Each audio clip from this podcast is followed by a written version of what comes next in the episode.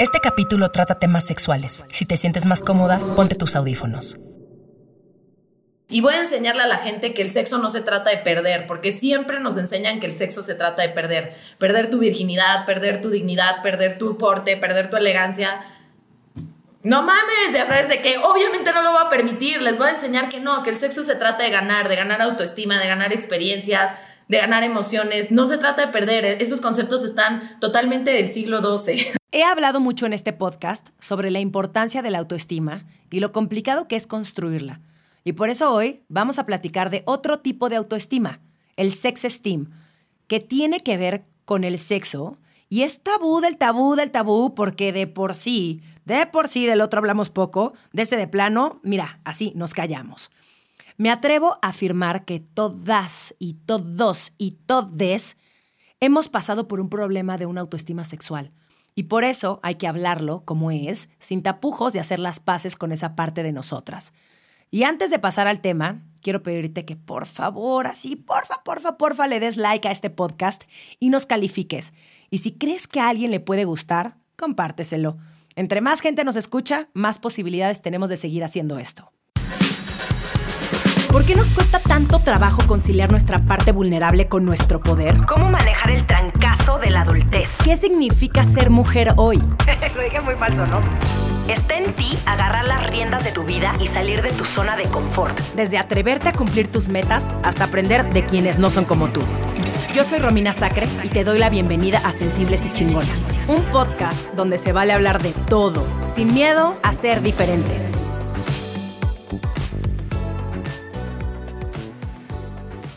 The Red Flamingo es una plataforma digital dedicada a brindar educación sexual gratuita a todas las personas.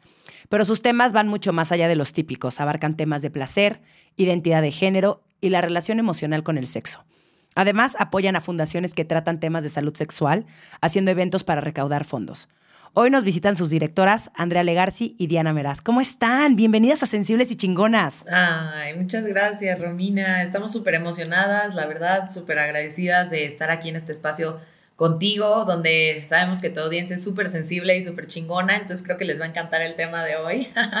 yo estoy muy emocionada, muchas gracias. Muchas gracias por la oportunidad, Romina. La verdad, yo también estoy muy emocionada y creo que vamos a hacer un, un gran episodio. Sex Team suena de autoestima y sexo.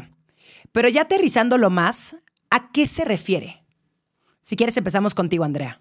Ok, el sex esteem, eh, como nosotros lo, lo hemos venido manejando, es como, obviamente, pues sí, el autoestima que tienes, pero no en el sexo como la gente pensaría luego, luego de que en la cama, ¿no? Sino es el autoestima que tienes en relación con tu sexualidad. Es en qué, qué tanto te conoces, qué tanto este, sabes qué cosas no te gustan, qué cosas sí te gustan, qué partes de tu cuerpo te hacen sentir más segura, qué partes de tu cuerpo tienes que seguir aceptando, seguir trabajando por, por, por, por lucirla desde, desde tu corazón, ¿me explicó? O sea, entonces como que la parte del sex esteem va mucho más allá de, eh, no sé, qué posición tengo en la cama para verme bien, o sea, es qué concepción tengo de mí en relación con mi sexualidad, cómo me relaciono con ese poder, porque es un poder al final del día.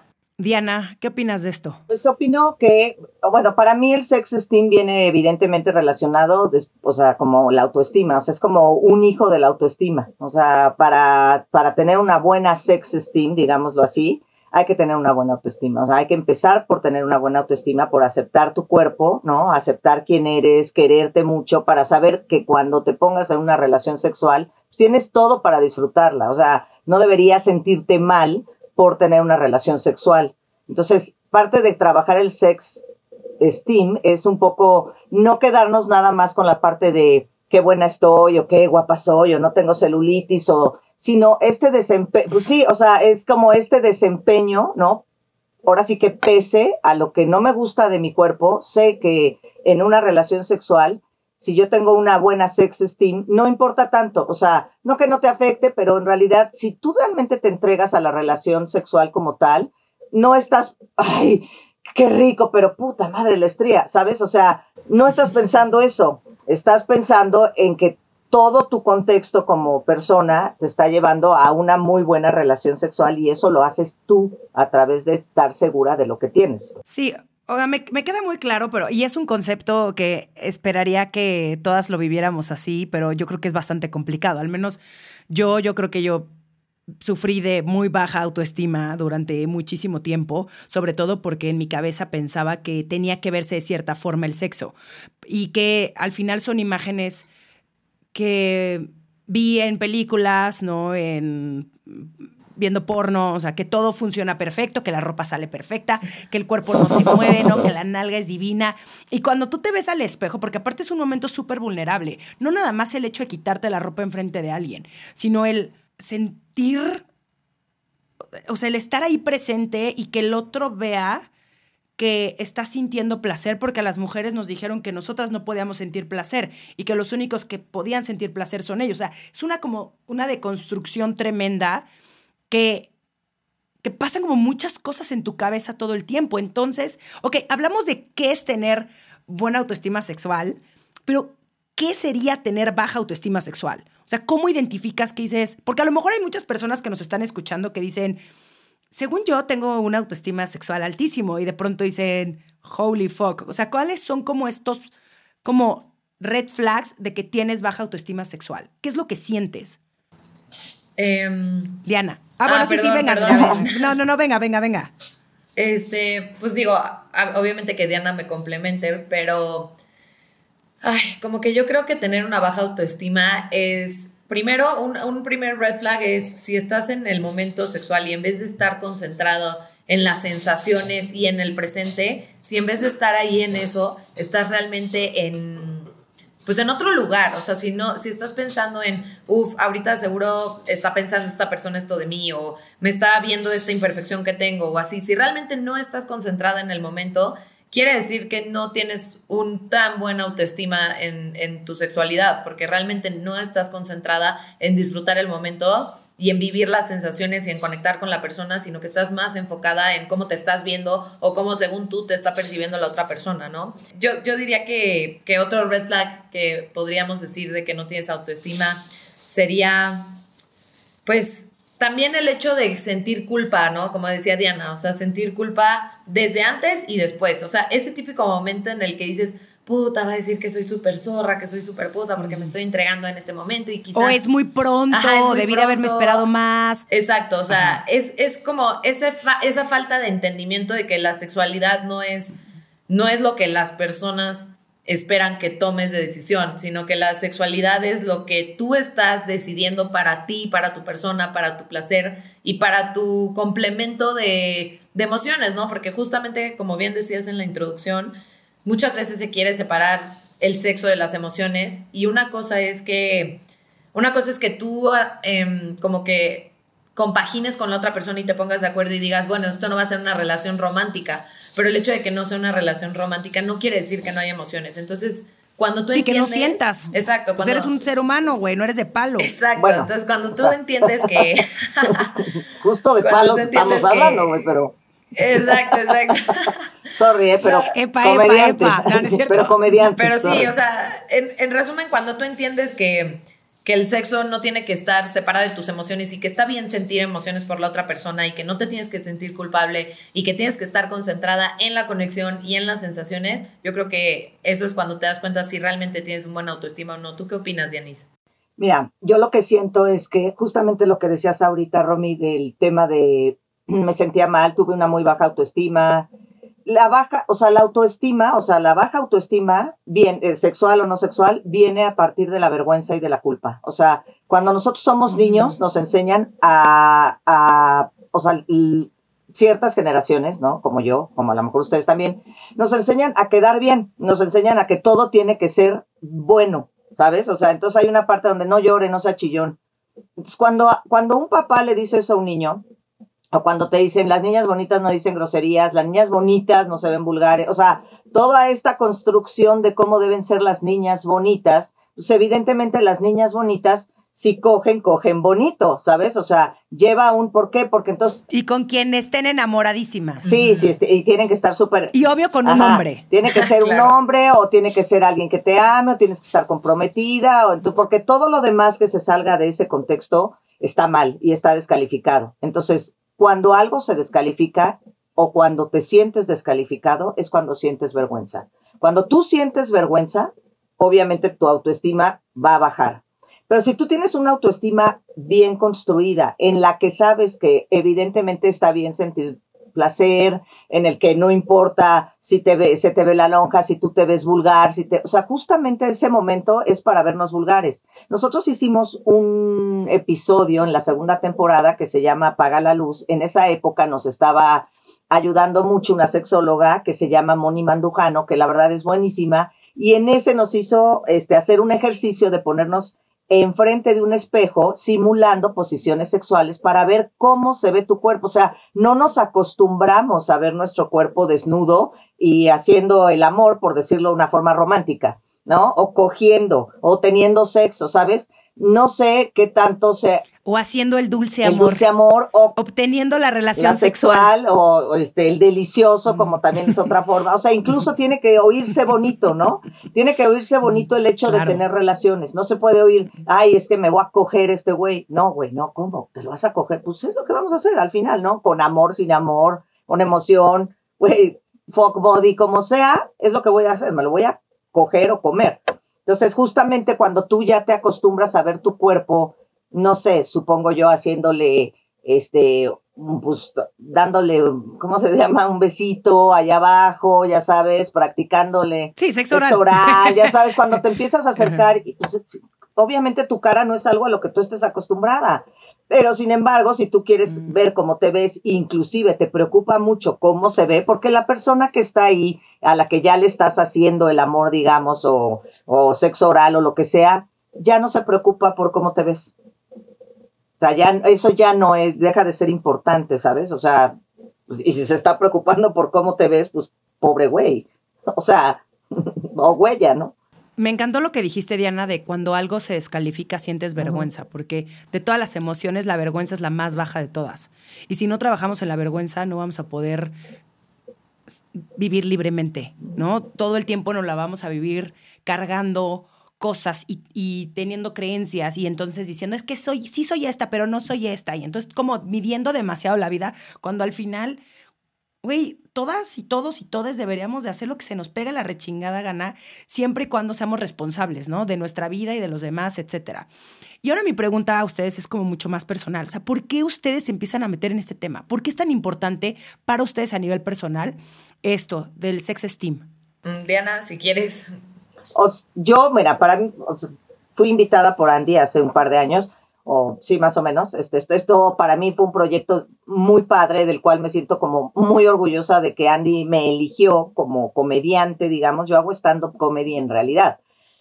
Pero no quiere decir que no tenga una experiencia o que no pueda aportar, ¿no? En mis experiencias y en mi forma de ver la vida y de ver las cosas y lo que me ha pasado. Yo soy otra generación, evidentemente, antes que, que Andy. Entonces, es que el aporte que yo doy es un aporte como más de esta estructura heteropatriarcal, donde todo era, eh, eh, donde también se incluye mucho el machismo, donde nos hicimos además, este, yo te puedo decir que la primera vez que yo tuve una relación sexual, este, el cuate con el que la tuve, en primera, digo, no es algo que a mí me encantó, no sabía ni lo que estaba haciendo, o sea, no, no tenía ni, ni idea, o sea, sabía que él sí iba a sacar el... Ay, sí, las primeras veces son horribles. horribles. Es más, la primera vez es horrible, porque aparte sí tienes demasiada expectativa en tu cabeza de lo que nos vendieron, de qué debería de ser, cómo debes de perder tu virginidad, que es obviamente algo sumamente romántico y termina siendo lo menos romántico. Bueno, en mi experiencia. En mi experiencia también fue así. O sea, fue con un cuate del que yo sentía me haberme enamorado, con el que yo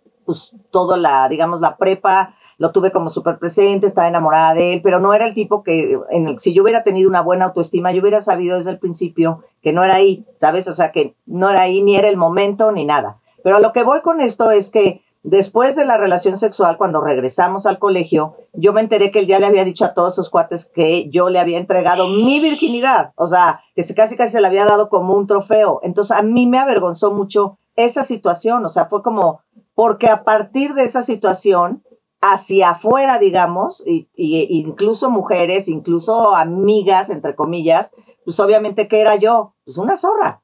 O sea, era una golfa, una zorra, porque además el güey ni mi novio era, ¿sabes? O sea, entonces tenía todas las, las, este, características eh, que, en, que, en, que en ese momento podrían, o, inclusive ahorita decir, esta vieja era una zorra o es una zorra. Entonces, al final, claro que me interesa el tema, no nada más de, del sex esteem, sino de la sexualidad en sí, porque creo que hay muchos tabúes que nos dan eh, esta información en la que nosotros sentimos que no valemos, o sea, que no somos valiosos, que entonces es como yo mucho tiempo he estudiado también temas de codependencia y relaciones tóxicas por mi propio historial, ¿verdad? O sea, quiero decir, ¿no? Que también he llegado a ser muy tóxica. Entonces, claro, todo esto me puso en un contexto que cuando Andy me dijo, aquí hacemos esto, vamos a hacer esto tal, dije, oye, cerrado, yo aquí firmo, porque llevar este mensaje a la gente y sobre todo a las generaciones más jóvenes es bueno, vivas lo que yo viví, güey. O sea, está, la verdad, de la super fruta. Andrea, y ahora platícame, ¿por qué empezaste a hablar de este tema? ¿Por qué es importante para ti el autoestima sexual? Sí, pues para mí, porque como, como he platicado en, en algunos foros donde nos han invitado a hablar, yo fui una niña que se desarrolló mucho antes que, que mis amigas. Yo siempre he tenido muchas boobies, muchas pompas, o sea, y la verdad es que aparentemente eso debería ser razón para decir, ay, qué padre. Pero la verdad no, la verdad es que cuando te desarrollas más, como que parece, bueno, por lo menos a mí me pasó, que parece que, le das autorización a las personas de que se puedan acercar a ti de cierta manera, que, que tú nunca lo provocaste, que tú nunca les dijiste que tú estabas en ese plan. Y como que la gente no te toma en serio simplemente por cómo te ves, o sea, simplemente porque tienes boobies, porque tienes pompas y te pongas lo que te pongas, ¿eh? O sea, aplica con pants, con vestido, con lo que tú quieras. La verdad es que el cuerpo es el cuerpo y pues no hay manera de ocultarlo aunque uno quiera. De hecho, yo empecé hasta, hasta usar ropa muy holgada casi siempre que, que me veas o, o, que veas mi contenido, lo que sea. Estoy con ropa más o menos holgada y ahorita cada vez lo he ido trabajando más, entendiendo que, que pues no es mi culpa pues tener un cuerpo este pues que voluptuoso, ¿no? Entonces, pero pues la verdad sí fue. Ve a las Kardashians. Sí. Ve a las Kardashians. Son millonarias gracias a sus curvas. Así que, hija, es el mejor momento de monetizar ese pedo, ¿no es cierto? Pues sí, más o menos. Es que, es que te voy a decir, o sea, primero, pues la neta, obviamente el hecho de, de eso hizo que a mí en serio me costara mucho trabajo tener una relación seria con una persona.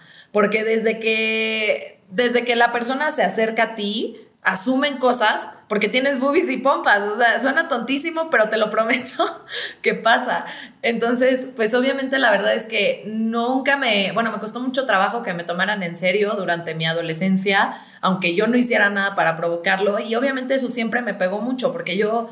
Pues sí, obviamente educada en, en, una, en un entorno tradicional, la verdad mi familia, a pesar de lo que la gente podría pensar, es bastante tradicional, y pues sí, yo tenía mucho la ilusión de tener una relación seria y que no pude, o sea, no pude tener durante muchísimos años una relación seria porque, porque la gente asumía cosas desde cómo me veía. Entonces, a mí eso me llegó a afectar muchísimo me llegó a afectar muchísimo, incluso, o sea, no, incluso en la, ya en el acto sexual, o sea, porque obviamente tú quieres conectar con la persona. Bueno, no sé si todos, pero yo quería conectar con la persona. O sea, yo no, yo tenía sexo porque era con, o sea, con una persona que quería conectar. O sea, independientemente de que pareja o no pareja, era con una persona que me interesaba conectar y que la neta no podía porque sentía que todo el tiempo estaban viendo nada más así como rebotaban mis boobies o mis pompas o lo que sea y entonces era muy incómodo porque nunca sentía que me ponían atención realmente a mí, realmente a mi persona.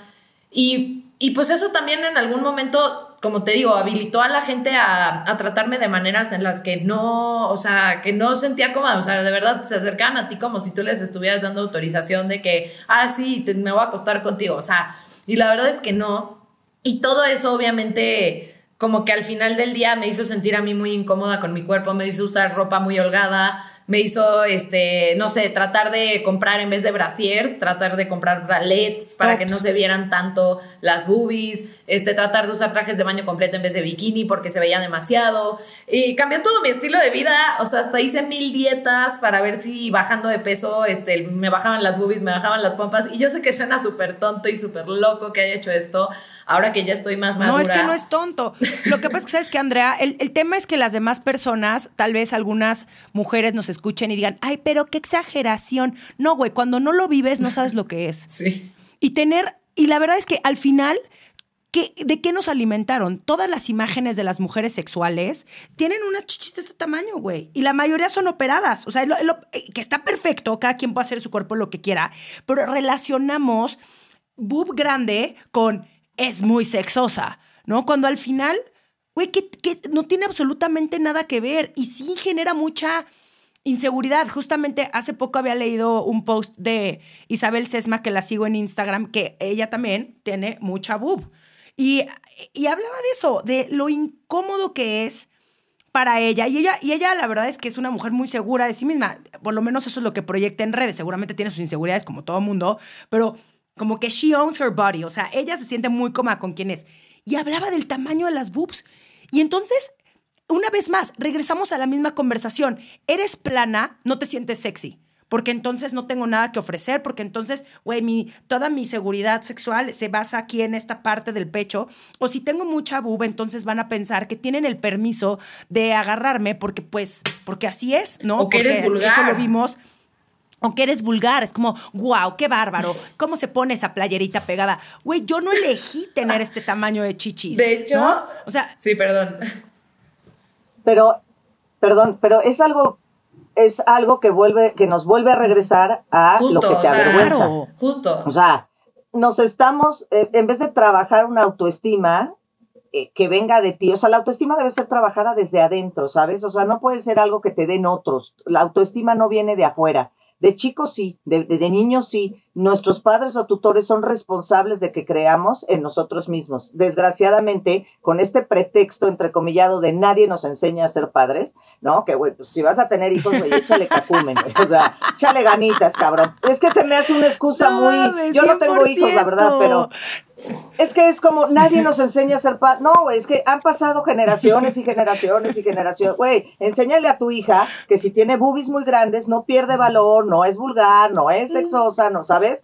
Enséñale a tu niña que si tienes chichis, bueno, tiene como yo, o sea, yo amé siempre mi cuerpo en el sentido de que no tenía gran cosa. Entonces yo estaba como en, amé entrecomillado, güey, porque obviamente la panza nunca me ha gustado, porque la lonja, porque sabes, o sea, amé la parte de no tener boobies porque me permitía ponerme vestidos en los que yo podía lucir eh, sexy sin verme vulgar y eso me gusta mucho, ¿no? Pero obviamente estoy descalificando a las que se pueden poner un vestido enseñando mucho y se vuelven según vulgares, ¿no? Entonces hemos tenido que eh, construir mucho. Sí, pero luego no es la familia, o sea, en mi caso no, la verdad es que tengo, o sea, mi familia la verdad es gente que pues sí es tradicional, pero no, o sea, pero siempre, nunca, nunca sentí yo que me transmitieran inseguridades de, puff, no te pongas eso porque te ves vulgar o tápate, o sea, no, en mi caso no vino de ahí, en mi caso vino de, de todo mi entorno, de todos mis amigos, de, por ejemplo, soy abogada, entonces igual, o sea, el entorno de los abogados es como, como que esperan que seas muy elegante, como pulcra y así, de hecho, incluso en algún despacho que trabajé en algún momento me dijeron, oye, no te puedes poner ese vestido, y yo, ¿cómo es el mismo que trae esta otra persona? sí, pero a ti se te ve diferente. Y yo así de, ¿what? ya sabes, entonces a lo que voy y ya para, para cerrar nada más el punto de por qué, porque a mí me interesa mucho este tema, es porque verdaderamente sí en algún momento sentí que yo no era o sea, como que no me merecía tener una relación seria y que, y que era normal que a mí se me acercaran de una manera siempre sexual, cero emocional y que ya, o sea, que mejor own it, el ser vulgar, aunque te veas vulgar, aunque no te quieras ver vulgar. Y por eso empecé esto, porque dije, no, ¿sabes qué? Repensando las cosas, las cosas no tienen que ser así. La que está mal no soy yo, la que está mal es la sociedad que tiene que aprender a, a aceptar y a no opinar sobre los cuerpos de las demás personas, tiene que empezar a abrazar más las emociones de las demás personas para que también, porque, o sea, sí, la autoestima, el autoestima viene de adentro, pero también si todo tu entorno, aunque tú tengas toda la autoestima y todo, si todo el entorno que te rodea todo el tiempo es este adversivo, pues obviamente es muy difícil, ¿no? Entonces creo que sí hay que hacer una labor hacia adentro, pero hay que hacer también una labor hacia afuera. Todas las personas que ya identificamos estos red flags en nuestro corazón, creo que hay que hacer una labor hacia afuera para poner esto en canales de comunicación y decir, también es importante que la gente de afuera ponga atención en esto y también ten tantita madre antes de, comentar o de hacer un approach o, o, eso, ¿no? O sea, creo que es muy importante también. ¿Y cómo trabajas esto cuando tu autoestima se ve dañado por una tercera persona o por el mismo sistema? pues, a ver, o sea, en mi caso, yo como lo trabajé, fue verdaderamente lo que pensé fue como, a ver, esto no va a cambiar si yo no hago nada, ya sabes, o sea, aquí hay dos opciones, o sea, o me quedo sentada y me visto de ropa holgada, ¿no? Y, acepto la regla. toda la vida, Andrea. Exacto, acepto la regla. El sábanas. O, o, o, me quito mi chamarra, ya sabes, me la quito, y, me vale madres y contacto a, a, Romina, a Romina Sacre, y le digo que por favor nos dé un espacio y hago un podcast. Y a lo que voy es, o sea, no te puedes, o sea, la única manera de luchar contra el sistema es verdaderamente comunicar allá afuera qué es lo que estás sintiendo, cómo te está afectando y cómo se puede arreglar. O sea, own it, ya sabes, o sea, no hay otra, no hay de otra, no, tu cuerpo no va a cambiar, no me voy a operar para quitarme las chichis, o sea, lo que voy a hacer es, voy a hablar con la gente del tema, porque cuando tú no hablas de un tema es cuando se vuelve tabú, y voy a enseñarle a la gente que el sexo no se trata de perder, porque siempre nos enseñan que el sexo se trata de perder, perder tu virginidad, mm. perder tu dignidad, perder tu porte, perder tu elegancia. Puta, qué cabrón. No mames, ya sabes, de que obviamente no les voy a enseñar que no, que el sexo se trata de ganar, de ganar autoestima, de ganar experiencia, de ganar emociones. No se trata de perder, esos conceptos están totalmente del siglo XII. Lo triste es que no están en el siglo XII esos conceptos. O sea, aunque los veamos así, todavía hay mucha banda muy conservadora y que está bien, o sea, el tema no es el que haya gente conservadora, el tema es el juicio de esta gente. O sea, a mí me parece muy bien si una mujer quiere mantenerse virgen hasta que se case con el hombre indicado, enamoradísima y lo que tú quieras, me parece respetabilísimo. Pero lo que no me parece respetabilísimo es que esa misma mujer tache a las demás de zorras, putas, pirujas, este, y es muchas veces que decimos, es que los hombres nos, no, no solamente los hombres, entre nosotras mismas, o sea, basta que en una boda, y yo las reto de verdad, en una boda, ustedes vean cómo nos comportamos las mujeres con las mujeres. O sea, yo sí creo que esto es un mito pues creo que cada vez más banda de mujeres realmente quiere entrar en esta onda de sororidad, pero se nos olvida después del 8 de marzo, porque entonces estamos en la boda y dice, vieja, güey, no mames, que cómo se puso ese vestido, está enseñando el culo. O sea, ¿es tu culo? No. ¿Te afecta? No. ¿Tú vienes con ella? No. Chingados, te importa, ¿sabes? O sea, eso no debería ser lo importante. Lo importante debería ser cómo nos relacionamos con los demás. Y hablando de relaciones sexuales, pues tendría que ser cuanti más importante, ¿por qué? Porque esta idea de tengo un fuck body, por ejemplo, y tengo un amiguito para coger, está muy bien, pero siempre te vas a relacionar con él y hay emociones ahí que tienes que aceptar y tienes que aceptar cuando te enamoraste de tu fuck body y podérselo decir sin sentir vergüenza de, ay, te quedé mal, dije que nada más era coger, pero ya te amo. Oye, qué chido. O sea, y si yo pudiera haber hecho eso hace años con personas de las cuales era un fuck body y no se los dije nunca. Y después tenía un amigo que era mi fuck body y que después de mucho tiempo de haberlo dejado y tal, se lo confesé y me dijo, Diana, me hubieras dicho, hubiera andado contigo. Me quedé, güey, casi lloro o lloré. Pues dije, no, o sea, pero, pero me avergoncé. Fíjate lo que te estoy diciendo. Me avergoncé de mis sentimientos porque pensé que le iba a quedar mal. O sea, como que si el acuerdo fue solo coger, era solo coger y yo no podía desdecirme. Entonces, todas esas cosas que hacemos por vergüenza es, güey, quítate la vergüenza, neto, cuesta. cuesta. Y es un trabajo de todos los días. O sea, yo me paro todos los días en el espejo, en las mañanas y la chingada y es, órale, chingale, güey, la neta te ves bien, la neta es que tus dientes sí están chiquitos, pero estás bien chida. O sea, no tienes muchas boobies, pero el otro día en un show, yo hago stand-up comedy, pero en un show, yo hay una parte en mi rutina que digo que un güey en una boda precisamente me agarra las nalgas. en una boda. Y entonces, a la hora que digo me agarra las nalgas, un cuate en el show oigo que dice, ¿cuáles? Entonces, güey, me quedé así. Obvio, pues yo soy comediante, o sea, yo me pongo ahí a hacer comedia, no me pongo a pelearme con la gente. Entonces yo le digo, excuse me, le digo, oye, a lo mejor no se ven muchas, pero si hay nalgas aquí, güey, y si me pellizcas, sí me voy a sentir, o sea, sí lo voy a sentir, o sea, que no haya muchas no quiere decir que no la sienta. El cuate era pelón, para su desgracia, pelón, calvo, calvo. Entonces, al final del show, después de esta parte, digo, bueno, pues muchísimas gracias, no sé qué, gracias por consumir comedia. A algunos no les dieron nalgas, pero a otros no les dieron pelo, ¿no? Exacto, te la ganaste, cabrón. se la ganó. Yo no hago un show para meterme con la gente, ni mucho menos, pero pues todo el público obviamente quedó de mi lado, se cagaron de risa. Yo hago un trabajo de entretener y de que la gente se ría. No me afecta de verdad que diga que no tengo nalgas, porque tampoco es que las trabaje ni me voy a esforzar a, tener las nalgas de las Kardashian. No, no soy, soy perezosa, me gana la pereza. Entonces, unas cosas por otras, pero a lo que voy es este tipo de comentarios, a lo mejor en algún momento una mujer que no tiene que no hace comedia, que no. Sí, le puede afectar vamos, Por supuesto. Simplemente Paulina Rubio, por ejemplo, está empoderadísima Paulina Rubio, pero si tú la ves de atrás, pues nalgas no es que tenga muchas, ¿sabes? Y está bien, pero la vieja ya quisiera yo esa seguridad para pararse y hablar como española sin serlo, joder. Oye, ¿hay ejercicios o técnicas que pueden ayudarnos a encontrar la paz con nuestro sex esteem?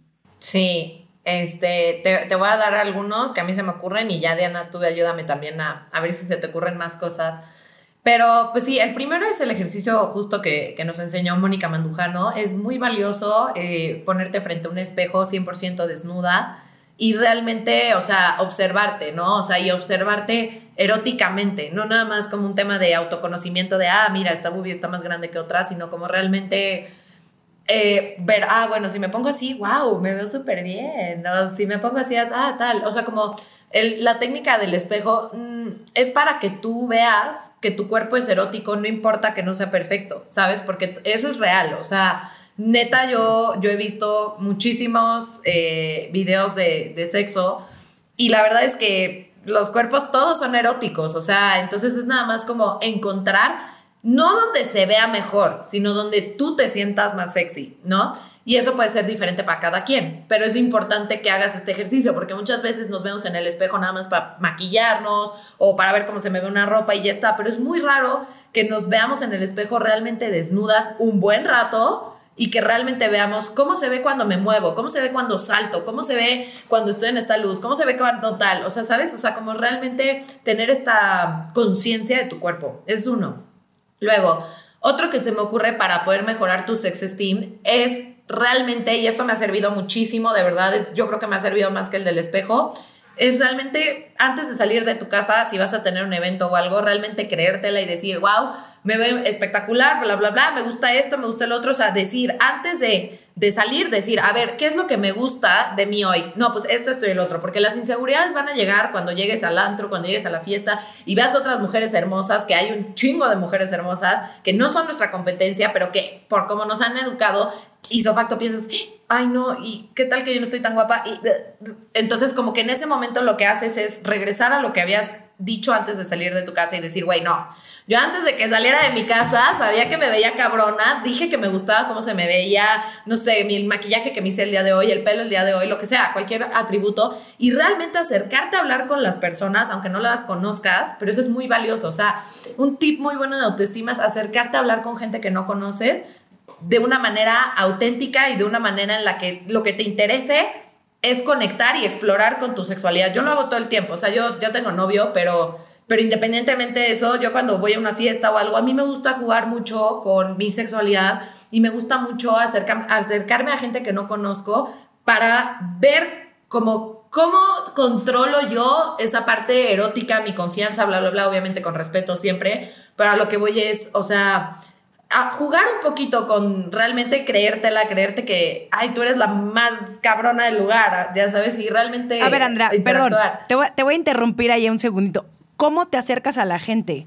O sea, ¿qué, es esto que haces? Porque a mí no me, no, a mí no me quedó muy claro y la gente seguramente está de, yo también quiero hacer lo mismo, pero ¿qué es exactamente lo que haces como para jugar con tu sexualidad? Ok, va, Si es lo que dijiste, ¿no? Jugar con tu sexualidad. Claro, ves a la persona que te gusta o que no te gusta, simplemente que quieres, tú dices, ah, esa persona es la elegida hoy para interactuar. Porque no, no tiene que ser a fuerza de, ay, me quiero acostar con él o quiero fajar. O sea, no, es interacción nada más.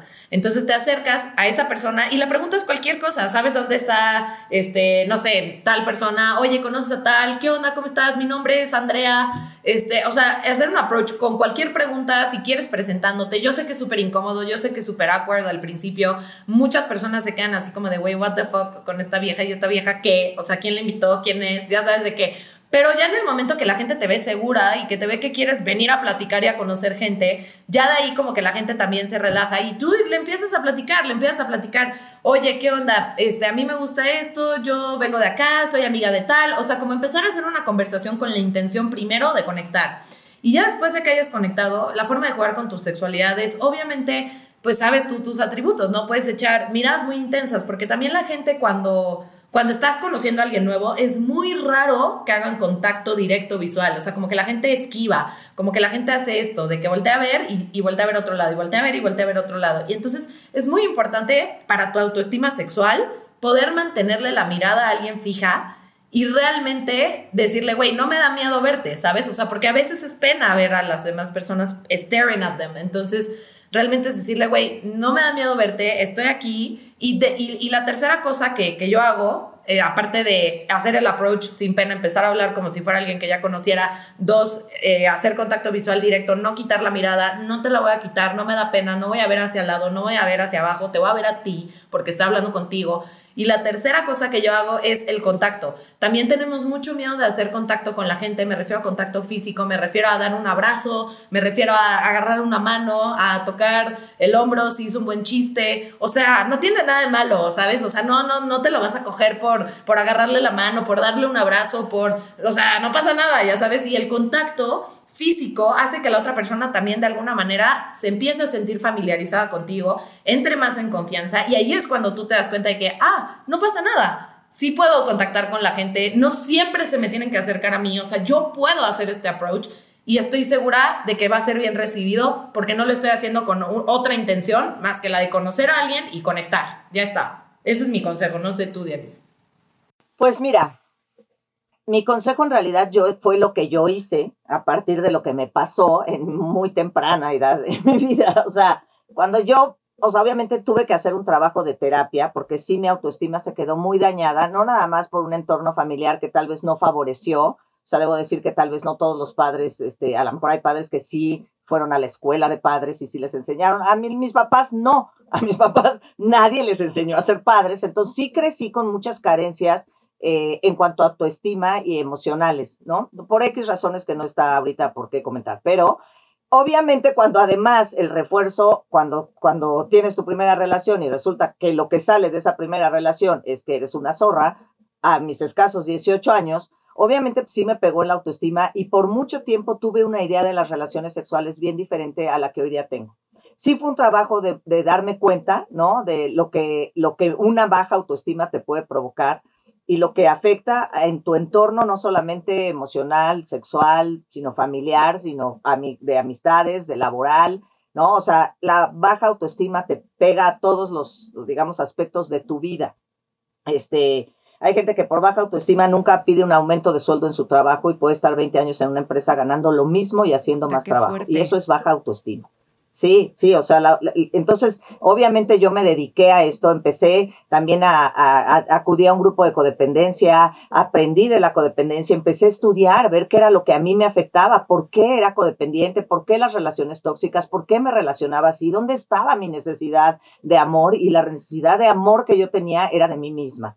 Cuando yo descubrí eso y empecé a trabajar a de verdad quererme bien, o sea, y tan me quiero bien que si antes me sentía un vaso de unicel que cuando te tomas algo en un vaso de unicel, acabas y lo avientas, ¿sabes? Entonces, si yo voy a una relación sexual sintiéndome un vaso de unicel, obviamente acaban y te avientan. Pero si te acercas y tú te quieres, no sé, llámale copita de cristal cortado, bacara, cada quien que le ponga lo más valioso que crea, ¿no? Y vas en una relación, le dices, güey, aguas, ¿eh? Porque me puedes romper.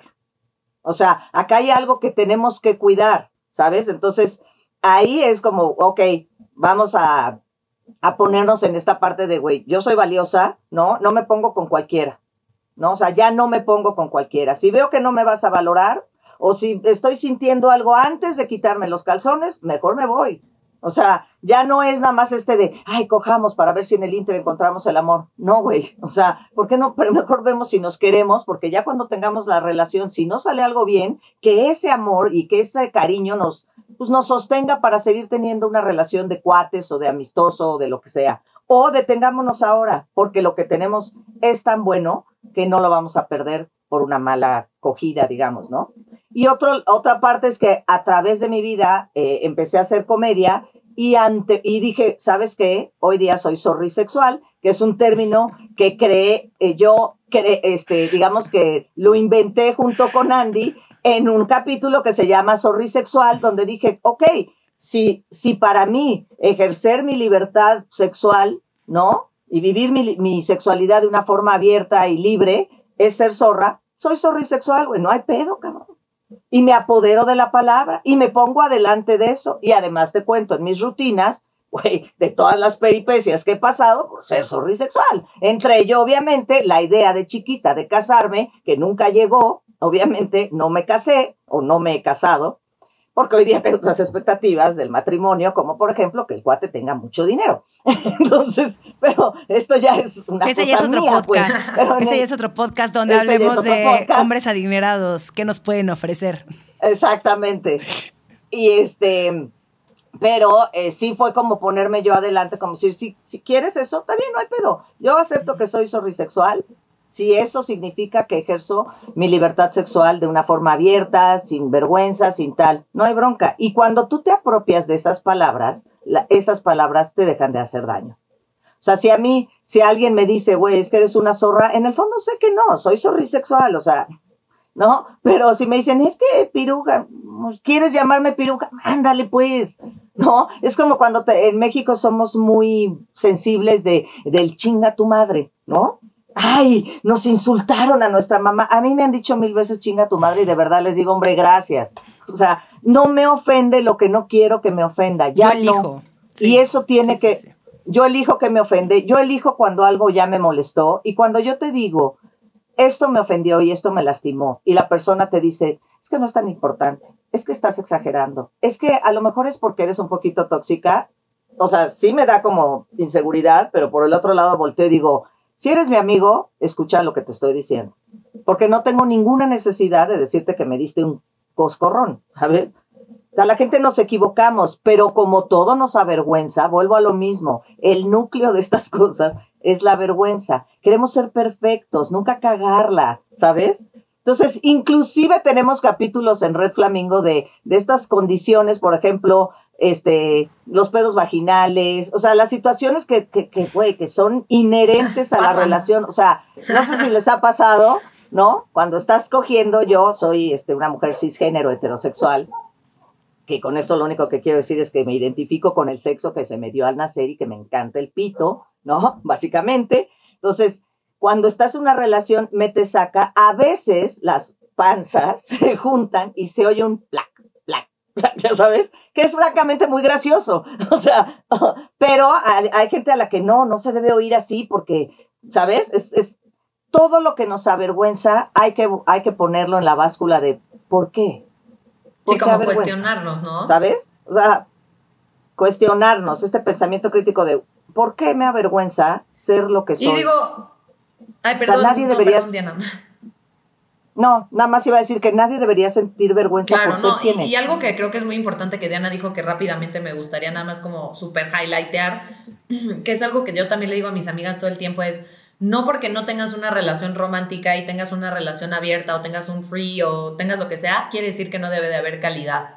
O sea, la calidad debe de estar presente siempre y eso es parte de tu autoestima sexual. O sea, el exigir la calidad en tus relaciones es parte 100% de, de tu autoestima, de lo que tú te estás dando a ti, porque no necesitas que sea tu novio, tu esposo, para que te trate bien, para que tenga atenciones, para que tenga detalles, para que sea una buena persona. O sea, realmente sí.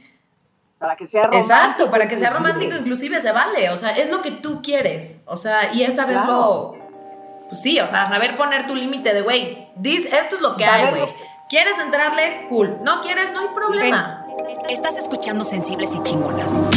En un momento regresamos.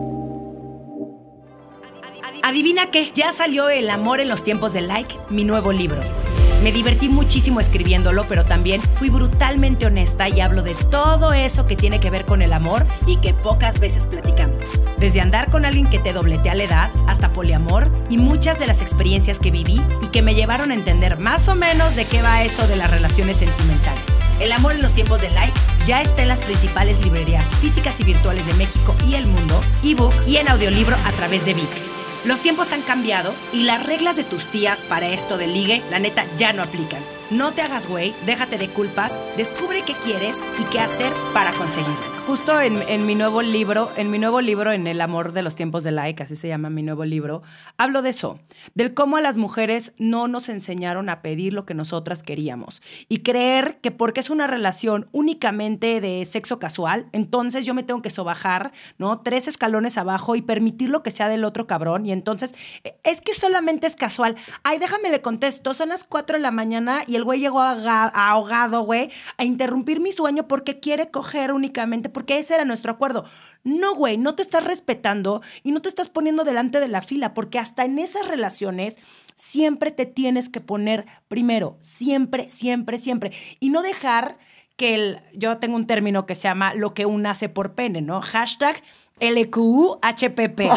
Me hubiera encantado decir que yo lo inventé, yo no lo inventé, lo inventó un amigo mío. Pero son como todas esas cosas, ¿no? Que estás tipo comiendo con tus amigas, tipo en la Roma en viernes, y en eso te escribe el güey y está en Santa Fe, y dices, ay, el güey, viernes de quincena, y dices, no mames, o sea, huevo ahorita me lanzo en un Uber a cogerme este cabrón. O sea, es como lo que uno hace por pene. Y está bien, o sea, si eso es lo que tú quieres hacer, hemos hecho muchas locuras. Todo es, está perfecto, todo es válido siempre y cuando tú te respetes y te des, ahora sí que, tu lugar. Como no permitir abuso ni maltrato de absolutamente nadie. Nadie. Y lo que estás diciendo, Diana, qué importante es también el. Cómo también una llega a una edad, y creo que a mí me tocó ya un poco más en mis treintas, el, el valorar mi cuerpo, el valorar también mi energía y el decir, no me voy a estar acostando con X, ¿no? O sea, y no porque tenga que ser un, es mi futuro novio. No, no, no, no, no. Punto. Yo también tuve un fuck body durante varios tiempo. Te juro, yo creo que ha sido la relación. Bueno, no, no porque ahorita estoy en una relación muy feliz con mi novio en los últimos cuatro años, no es la más, pero fue una relación de mis relaciones, digamos que no fue mi novio, donde nunca hubo mentiras, donde siempre se cumplieron todos los acuerdos, donde incluso era una relación, fue una relación muy divertida, pero porque era una, era una excelente persona, ¿no? O sea, como que los dos sabíamos que no iba a prosperar porque no queríamos lo mismo, sobre todo él no, o sea, como que el cero le interesaba tener novia y yo tampoco, sobre todo como que no quería que él fuera mi novio, pero fue una de, las una de las relaciones que más me ayudó a crecer. No, ¿eh? Cero. Ah, Luego te lo enseño, ¿no es chacal. No, no, no, no, no, no, no, era, no era chacal. Pero, em, pero eso, como el que pase lo que tenga que pasar y que aunque termine, tú te quedes tranquila de que tú siempre te pusiste primero. y que no te sientas justamente humillada ni de. Devaluada. Puta, no. Devaluada, güey. Claro, es que justamente eso es una, es una relación, digamos, de adultos. Cuando empezamos a tener relaciones sexuales, todavía no somos adultos. Entonces, también estos careos o estos resquebrajamientos con los que uno llega a la adultez, es evidentemente me queda claro que a mí a veces eh, empiezo a vivir en un mundo que me queda, que no entiendo, ¿sabes? En el que a veces ya no me siento cómoda porque yo fui hija de bullying. O sea, yo fui hija de bullying, de decirle al de lentes cuatro ojos y, ¿sabes? O sea, y donde eso se veía normal. Hoy día eso ya no, eso ya no hace gracia, ¿no? Entonces ya no, eso ya no es gracioso. Entonces, también en la comedia está cambiando la forma de hacer comedia, la forma de hacer chistes. Pero a lo que voy con esto es, finalmente, eh, soy esta, eh, tener esta, pues, ventaja de edad, digamos, fue lo que también, y no solo de edad, sino de, pues, meterme realmente de lleno a ver por qué me estaba pasando lo que me pasaba, por qué me enganchaba en relaciones que al final yo acababa en el segundo, en el tercero, en el cuarto, en el quinto plano, y no hablo nada más de lo, de con parejas o, sexuales, o, sino en amistades, o sea, el hecho de tener una autoestima baja hace que digas sí cuando quieres decir no, hace que, ¿quién trae el pavo? Yo traigo el pavo a la cena de Navidad. ¿Por? O sea, ¿por qué todo el pavo, güey? La hipergenerosa. es un esfuerzo. La hiper, pero lo haces por quedar bien, porque no te vayan a descalificar, porque no te vayan a correr porque no te vayan a correr del grupo. A mí ya me da igual, no me quieres hablar, no me hables, me corriste del grupo, no me importa. Mejor, nadie quiere tener tantos chats de WhatsApp.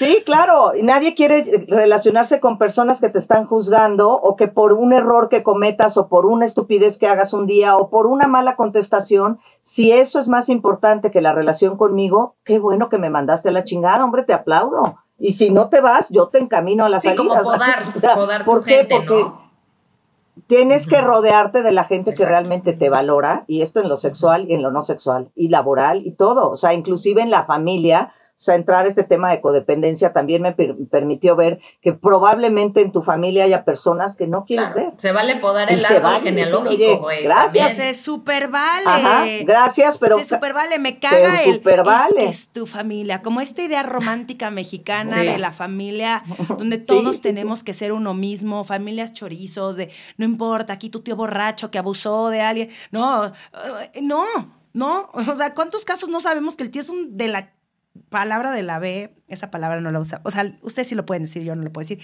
pero eh, ya sabes, o sea, la peor persona del planeta Tierra, pero aún así, es que es tu tío, ay, es que es tu hermana, es que, no, cualquier persona que te haga daño, no tienes obligación de estar al lado de esa persona, no tienes por qué aguantar, que es otra palabra que me caga, no aguantar a esa otra persona. Y eso yo creo que también es la belleza de ser adulto, el poder elegir a quién queremos tener en nuestra vida. Y y sí, porque si una no tiene una buena autoestima, va a permitir la popó de todo el mundo y siempre se va a poner de, tapete para que te quieran. Oigan, ya casi vamos a terminar, pero ahora quiero entrar al sex esteem en pareja. ¿Cómo puede sanarse? Y si esto ya es un problema grave, eh, se, va a necesitar, supongo, ayuda profesional. ¿A quién acudes? Eh, a un sexólogo. a un sexólogo definitivamente, pero también lo acompañaría de, terapia, ya sea en pareja o psicológica. De hecho, yo cuando empecé a, tener mi, mi, noviazgo que tengo ahorita, yo no podía tener relaciones sexuales con mi novio durante tres meses completos. No podía, o sea, no tenía deseo sexual, no nada. Y obviamente fui a terapia porque pues, se me hacía muy raro, o sea, porque pues, yo siempre, o sea, a mí me gustaba mucho él, era un tipazo y todo, y se me hacía muy raro que no tuviera deseo sexual, o sea, a nivel ni siquiera lo ubicaba, para que me entiendas, o sea, y pues la neta sí fui a terapia y justamente, o sea, justamente con Moni Mandujano, que es este sexóloga, ella también me ayudó con Moni Mandujano y mi ex terapeuta, este, los dos de la mano, y descubrieron que, que era un tema por ejemplo, en mi caso, de confianza, o sea, de que llevas tanto tiempo que, que, te han dejado por, bueno, que tú sientes que te han dejado porque te los cogiste fácil, que ya cuando tienes algo que vale la pena, no te lo quieres coger porque si te lo coges te va a dejar en tu cabeza, ¿no? Entonces, eh, yo, yo fui a, esa, a esas dos terapias al mismo tiempo y la verdad a mí lo que me funcionó fue esta parte de descubrir cómo trabajar la confianza y te dejan ahí como varios, bueno, a mí me dejaron como varios ejercicios de cómo trabajar con tu pareja la confianza y con mucha paciencia y con mucho amor, de verdad tienes que tener mucha suerte porque pues, sí, si tienes una pareja que verdaderamente te quiere, que es paciente y que va a hacer los ejercicios, que luego te sientes medio tonto haciendo los ejercicios de terapia, güey, porque dicen de que escriben una hoja y comparte y tú así de, güey, me siento en primaria, qué oso. Pero si realmente te abres y así, eh, a mí fue lo que más me funcionó no sé este, si te refieras a otro tipo de, de sex esteem en pareja, pero a mí eh, me costó mucho trabajo entrar a mi relación y volverme a desenvolver libremente sexualmente sin pensar que me iban a dejar y lo arreglé con terapia de sexólogo y psicólogo. No sé, tú, Dianis. Pues mira, yo de lo que hemos aprendido en este gran camino que ha sido de Red Flamingo, que ha sido un camino para mí bueno, nunca pierdo oportunidad de agradecerle a Andy que me haya elegido para ser parte de este proyecto, porque es un proyectazo que además tiene muchas más cosas allá, aparte del podcast y aparte de todo lo que estamos haciendo. Ideas hay, pero estamos como trabajando hacia el futuro. Eh, me siento que he aprendido muchísimo y entonces lo que he visto también es la comunicación. O sea, tú tienes una pareja y entonces tienes que sentirte con la confianza y la libertad de poderle decir, oye, no me gusta tanto cuando estamos de chivito a precipicio, ¿no? Porque siento que a mí no me, no me siento cómoda, porque hay posiciones y hay situaciones dentro de las relaciones sexuales que no tienen por qué gustarnos. O sea, yo a mí, por ejemplo, no me gusta que me nalguen, no me gusta, eh, espérate, yo soy suavecita, güey. O sea, a mí no me metas este, cosas así tan rudas porque pues yo vengo o sea, lo que quiero es una relación que me haga sentir bien y los golpes en general no es algo que me guste, aunque sean, habrá quien le guste, qué bueno, pero hay que saberlo decir. Y parte de tener una buena autoestima, una sex esteem, es poderlo decir y saber que el otro no, tiene, no tendría por qué ofenderse. Es como si yo tuve un galán que decía, a mí no me gusta hacer sexo oral.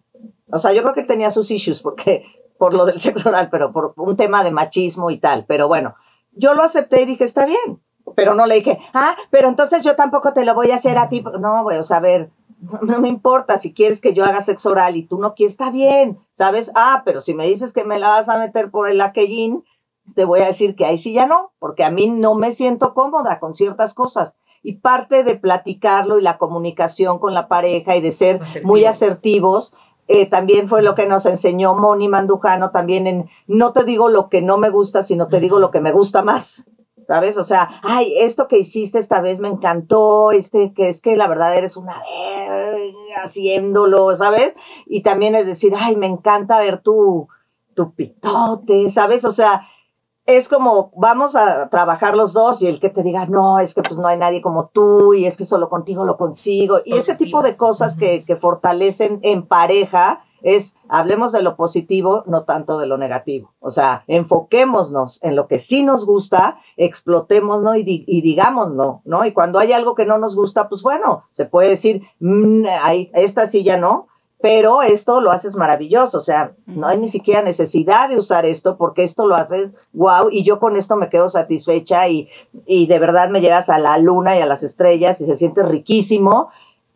Sí, como el reforzamiento positivo.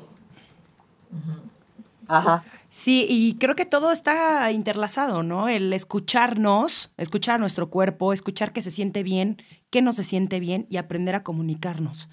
Y, esto también, no solamente con nuestra pareja o con la persona con la que queramos tener una interacción sexual, sino el, el también que si algo no está funcionando, el poder pedir ayuda y el poder no sentirnos ni juzgadas, ni las únicas raras, ni las que somos unas frígidas, ¿no? O que debemos de sentir de, 150 orgasmos todos los días cuando tengamos relaciones. O sea, que cada cuerpo es distinto y que si hay algo que no te está funcionando, pues ir a pedir ayuda y que no es el fin del mundo y que afortunadamente existen espacios como el que ustedes crearon, ¿no? Que que seguramente le resuelve un montón de cuestionamientos a la audiencia. Así que, Andrea y Diana, les quiero agradecer muchísimo por esta plática. Muchas gracias. Eh, me quedo con un montón de cosas y la verdad es que qué bonito poder platicar con mujeres que están justamente igual que yo, ¿no? Usando nuestra voz para cambiar todo aquello que queremos ver diferente.